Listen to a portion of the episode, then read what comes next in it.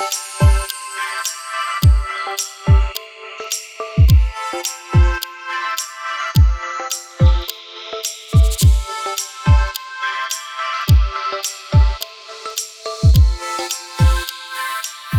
herzlich willkommen zum Prayer Focus. Ich freue mich voll, dass du dabei bist. Besonders wenn es das erste Mal ist, dass du dazugeschaltet hast. Herzlich willkommen. Ähm, wir sind ähm, in unserem Prayer Focus Today I Choose. Heute entscheide ich mich für. Und das Wort, was ich heute einfügen möchte, ist ein Wort, was ich glaube, was wir alle in dieser Zeit ganz besonders brauchen. Ich entscheide mich heute zu ermutigen ich habe so ein bisschen das Gefühl, dass nach einigen Wochen des Social Distancings, dass unsere Stimmung vielleicht ein bisschen kippt und dass wir Ermutigung brauchen, dass es unsere Rolle ist und unsere, unsere Berufung ist, andere zu ermutigen. Und ich möchte gerne drei Schritte dir mitgeben, wie du ermutigen kannst. Erstens, ermutige dich. Zweitens, ermutige andere in deinem Haushalt. Und drittens, ermutige andere. Also ermutige dich, dein Haushalt und andere. So.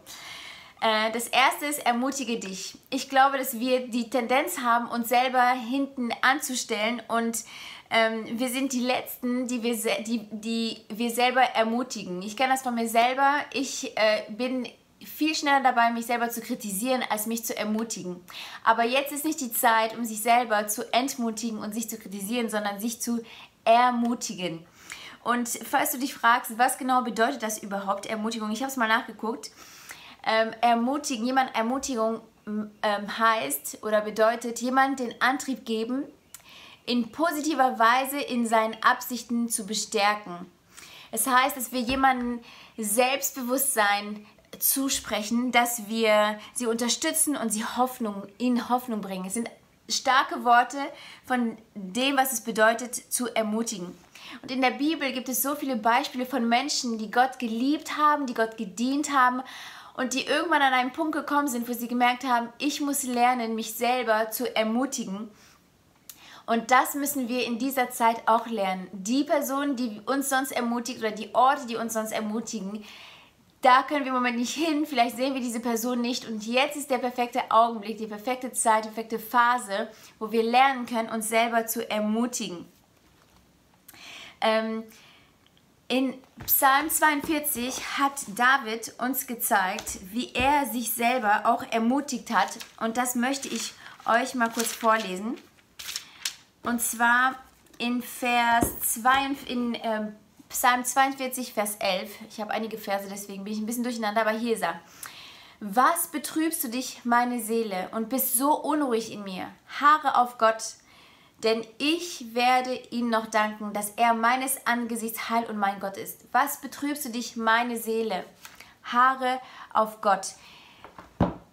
Genial, dass David hier zu seiner eigenen Seele spricht und sagt, hey, Seele, warum so betrübt? Hey, Seele, warum bist du so niedergeschlagen?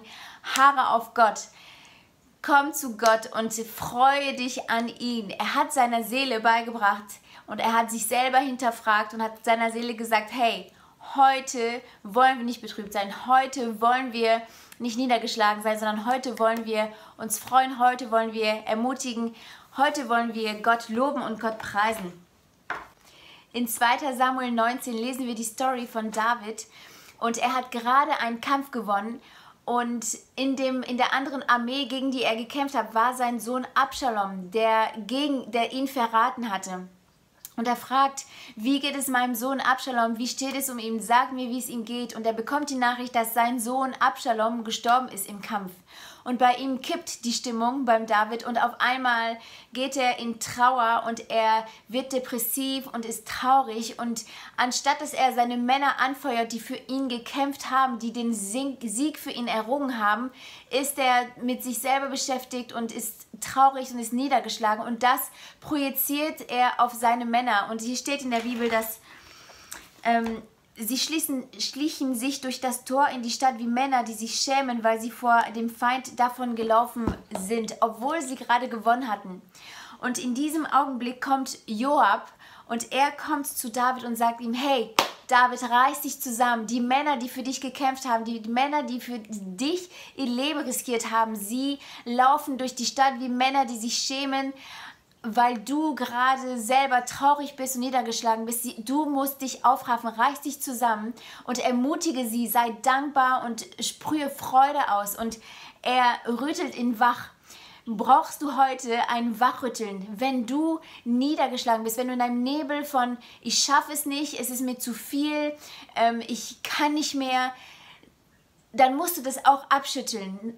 Joab, Joab hat zu David gesagt, schüttel das ab, reiß dich zusammen. Und vielleicht ist es, was du auch tun musst, weil dein Haushalt, deine Familie brauchen deine Stimme der Ermutigung, deine Kinder brauchen deine Stimme der Ermutigung. Vielleicht gibt es ältere Leute in deinem Umkreis, in deinem Haushalt, die deine Ermutigung brauchen. Vielleicht hast du Freunde in der Church, die jetzt in dieser Zeit deine Ermutigung brauchen. Schüttel das ab, was dich davon abhält, denn es gibt Leute, Leute, die deine, deine Ermutigung brauchen. Gott möchte dich benutzen als ein Sprachrohr für sie, Sprachrohr für sie, um sie zu ermutigen. Wen kannst du heute auf deine Liste setzen von Menschen, die du ermutigen möchtest? Schreib eine SMS, eine WhatsApp-Nachricht, rede in eine Sprachnachricht, schreib ihnen einen Brief, sei kreativ, aber sprich Leben in diese Menschen hinein, ermutige sie, ermutige dein Haushalt, sag ihnen, ich liebe dich, ich stehe hinter dir, ich stärke den Rücken, vielleicht ist es dein Ehemann und ihr seid die ganze Zeit auf ein, so, so nah beieinander wie sonst nie und langsam wird es schwierig. Ermutige ihn, steh in, hinter ihnen, steh hinter deiner Familie, hinter deinem Haushalt und sprich ihnen Mut zu. Sag ihnen, dass sie einen genialen Job machen und dass sie richtig gut sind in dem, was sie machen. Also, wir hatten erstmal ermutige dich selbst, zweitens ermutige dein Haushalt und drittens ermutige andere. Ermutige andere, nicht mehr wir, nicht mehr Leute in unserem Haushalt, sondern es gibt auch andere Leute, die Gott dir aufs Herz legt. Und ähm, es gibt eine tolle Stelle in Jesaja 50 und es ist eine, eine Stelle, die äh, unfassbar ist. Hier steht, Gott, der Herr hat meine Zunge in seinen Dienst genommen. Er zeigt mir immer neu, was ich sagen soll, um die Müden zu ermutigen. Jeden Morgen lässt er mich aufwachen mit dem Verlangen, ihn zu hören. Begierig horche ich auf das, was er mir zu sagen hat. Er hat mir das Ohr geöffnet und mich bereit gemacht, auf ihn zu hören. Ich habe mich nicht gesträubt und bin vor keinem Auftrag zurückgescheut. Ich finde es genial. Jeden Morgen neu sehe ich mich nach, sehe ich mich danach, ihn zu hören. Ich stelle mir das so vor. Ich scheue nicht. Ich habe mich nicht zurückgescheut. Ich stelle mir so vor, wie Jesaja nicht die Decke über sich zieht und sich nochmal umdreht morgen, sondern bereit ist, von Gott zu hören und das zu hören, was er ihnen zu sagen hat. Und ich glaube, dass es jetzt eine Zeit ist, wo wir die Decke nicht über unseren Kopf ziehen sollten und uns nochmal umdrehen sollten und nochmal schlafen, sondern, sondern wo wir bereit sein sollen, zu ermutigen, bereit sein sollen, äh, auf Gott zu hören. Und ich glaube, dass Gott deine Zunge in seinen Dienst nehmen möchte, um andere Menschen zu ermutigen. Wen kannst du ermutigen? Vielleicht kannst du deinen, deinen, deinen Leiter ermutigen, vielleicht kannst du ähm, Leute ermutigen in dieser Zeit, die mehr, noch mehr arbeiten als sonst. Vielleicht sind es Leute, die ähm, ja, vielleicht die Kassiererin im, im, im, Laden, vielleicht sind es andere, die, ähm, die sich um das Wohl der Menschen im Moment sorgen und viel tun und ähm, einfach da dienen.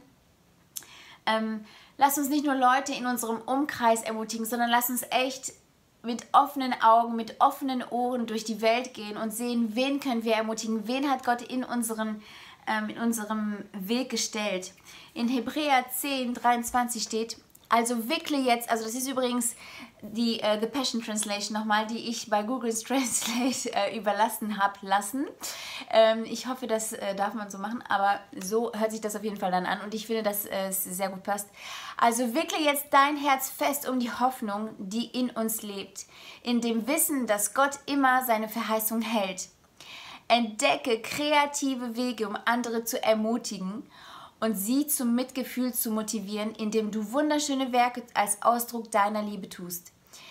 Dies ist nicht die Zeit, sich zurückzuziehen und einander zu vernachlässigen. Social Distancing heißt nicht geistliches Distancing. Wir wollen geistlich beieinander sein. Wir wollen einander ermutigen. Und umso mehr in dieser schwierigen Zeit. Also, Nochmal zusammengefasst. Erstens, ermutige dich selbst. Guck in den Spiegel und sag, du machst heute einen tollen Job. Gott hat diese Aufgabe für dich vorbereitet. Du schaffst das, du kannst das, du bist auserwählt. Gott gibt dir alles, was du brauchst. Du bist berufen. Er wird dich ausrüsten. Das bist du. Ermutige Menschen in deinem Haushalt, ermutige deine Kinder, ermutige deinen Ehepartner, ermutige deine WG, ähm, WG-Leute, ermutige die Menschen, mit denen du arbeitest. Sei jemand, der ermutigt. Und drittens, ermutige andere, vielleicht Leute, die wir gar nicht kennen. Aber wir wollen Licht sein, wir wollen Salz sein, wir wollen Menschen ermutigen, wir wollen ihnen Gottes Liebe mit unseren Worten, mit unseren Taten zeigen. Ich hoffe, dass du selber jetzt ermutigt bist und dass du dich heute entscheidest, zu ermutigen.